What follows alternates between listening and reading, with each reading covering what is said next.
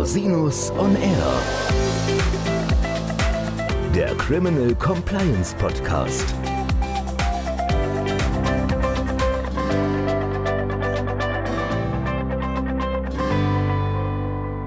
Herzlich willkommen zum Criminal Compliance Podcast. Schön, dass Sie wieder eingeschaltet haben. Mein Name ist Christian Rosinus und in der heutigen Folge geht es um den Kauf einer sogenannten Steuer-CD aus Dubai. Im Februar hat die Bundesregierung einen Datenträger von Informanten aus Dubai gekauft, um Steuerstraftaten aufzudecken.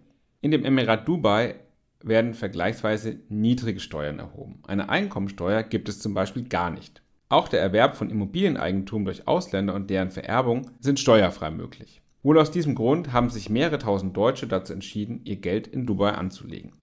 Dabei wurde in einigen Fällen der deutsche Fiskus umgangen.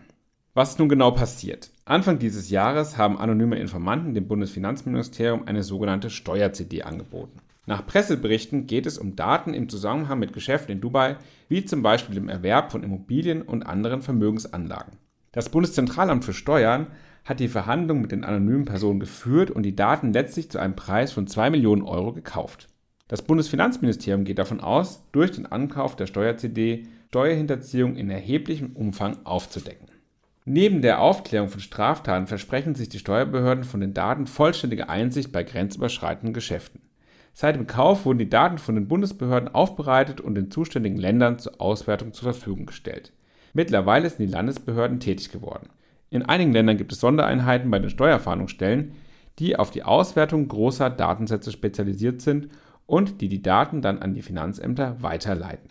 Jetzt fragt man sich natürlich, darf die Bundesrepublik tatsächlich illegal erlangte Daten kaufen? In den letzten 15 Jahren haben Bund und Länder bereits mehrfach Datenträger mit Steuerdaten gekauft. Man merkt auch an der beinahe altertümlich wirkenden Bezeichnung Steuer-CD, dass das Phänomen schon einige Zeit existiert. In allen Fällen haben die Behörden von Bankmitarbeitern bzw. Whistleblowern Daten gekauft, die wahrscheinlich illegal kopiert waren. Erstmals wurden durch den Bundesnachrichtendienst in der sogenannten Liechtenstein-Steueraffäre 2006 Daten gekauft. Damals war der prominenteste Fall, der durch einen solchen Kauf einer Steuer-CD aufgeflogen ist, der damalige Vorstandsvorsitzende der Deutschen Post AG. Er wurde zu einer Freiheitsstrafe von zwei Jahren verurteilt, die zur Bewährung ausgesetzt wurde. In den Folgejahren haben die Finanzbehörden der Bundesländer, namentlich Niedersachsen, Nordrhein-Westfalen und Rheinland-Pfalz, steuerrechtlich relevante Daten vorrangig von Informanten aus der Schweiz gekauft. In der Folge ist rege diskutiert worden, ob der deutsche Staat einen Datendiebstahl fördern soll, um Steuerstraftäter zu finden, oder ob es die deutschen Beamten durch den Ankauf selbst strafbar machen. Es gab sogar tatsächlich Strafverfahren in der Schweiz wegen diesem Thema. Der Gesetzgeber hat sich in Deutschland dieser Frage schließlich angenommen. Durch eine Neuregelung des Straftatbestands der Datenhehlerei in 202d Strafgesetzbuch wurde das Vorgehen der Steuerbehörden ausdrücklich legalisiert. Gleichzeitig können jetzt auch Journalistinnen und Journalisten risikofrei solche Daten annehmen und auswerten, wie es bereits bei den hinlänglich bekannten Panama Papers geschehen ist. Was kann nun im Zweifel passieren? Wenn alles korrekt versteuert wurde und auch entsprechende Steuererklärungen abgegeben wurden, gibt es auch bei den Geschäften in Dubai nichts zu befürchten. Ansonsten droht im besten Fall eine Aufforderung des Finanzamts, steuerliche Angaben nachzuholen oder zu machen.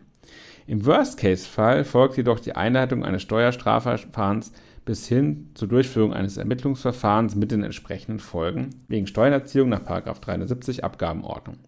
Grundsätzlich wird in einem Steuerstrafverfahren die Steuerbehörde wie die Staatsanwaltschaft tätig, häufig wird auch die Staatsanwaltschaft direkt tätig, je nach Umfang des vermeintlichen Schadens. Die Steuerbehörden haben bei der Ermittlung des Sachverhalts auch ähnlich ausgestattete Befugnisse wie die Staatsanwaltschaft und kann beispielsweise Wohnungen und Geschäftsräume durchsuchen oder Unterlagen beschlagnahmen. Was können Betroffene jetzt noch tun? Jeder Einzelfall ist natürlich anders und wir können das jetzt hier nur generell beantworten. Im Zweifel sollten Sie sich dringend an einen qualifizierten oder eine qualifizierte steuerliche Beraterin oder Berater wenden und sich intensiv dazu beraten lassen, welche Schritte möglich sind. Häufig bietet es sich eben an, entsprechende steuerliche Erklärungen nachzuholen. Das kann im Rahmen einer Selbstanzeige geschehen, die dazu dient, Straffreiheit im Falle einer Steuerhinterziehung zu erlangen. Dabei kommt es zum einen auf Geschwindigkeit an, denn wenn die Tat bereits entdeckt ist oder jedenfalls damit gerechnet werden muss, dass die Tat entdeckt ist, kann die Selbstanzeige zu spät sein, also jedenfalls die strafbefreiende Wirkung kann zu spät sein. Allerdings ist es so, dass in der praktischen Erfahrung auch Selbstanzeigen, die möglicherweise zu spät kommen, häufig zu einer deutlichen Strafmilderung führen. Falls Sie Näheres zur Selbstanzeige wissen wollen, hören Sie gerne mal in Folge 19 des Criminal Compliance Podcast an, wo ich mit Stefan Schwarz die Voraussetzung einer Selbstanzeige erörtere. Wie geht es nun weiter? Durch eine wachsende internationale Zusammenarbeit und durch den politischen Druck wird es auch in Zukunft immer öfter vorkommen, dass steuerrelevante Daten gekauft werden. Zudem sind die Möglichkeiten, Steuerstraftaten aufzuklären durch die internationale Zusammenarbeit und entsprechende internationale Abkommen deutlich verbessert worden in den letzten Jahren. Es ist also damit zu rechnen, dass es zukünftig noch schwieriger sein wird, Vermögenswerte im Ausland zu verschleiern. Deshalb sollten Sie, falls Sie entsprechende Vermögenswerte haben oder jemand kennen, der solche Vermögenswerte haben sollte, nicht zögern und diesen Sachverhalt mit entsprechenden steuerlicher Beratung gegebenenfalls aufklären und nachträglich nachmelden. Es ist häufig besser, proaktiv auf die Finanzbehörden zuzugehen, als zu warten, bis irgendwann einmal möglicherweise eine Durchsuchung oder ein Steuerstrafverfahren ins Haus steht. Herzlichen Dank, dass Sie sich wieder die Zeit genommen haben, den Podcast zu hören. Falls Sie Fragen haben, wenden Sie sich bitte jederzeit gerne an mich unter info at rosinus-on-r.com. Bis zum nächsten Mal. Ich freue mich auf Sie.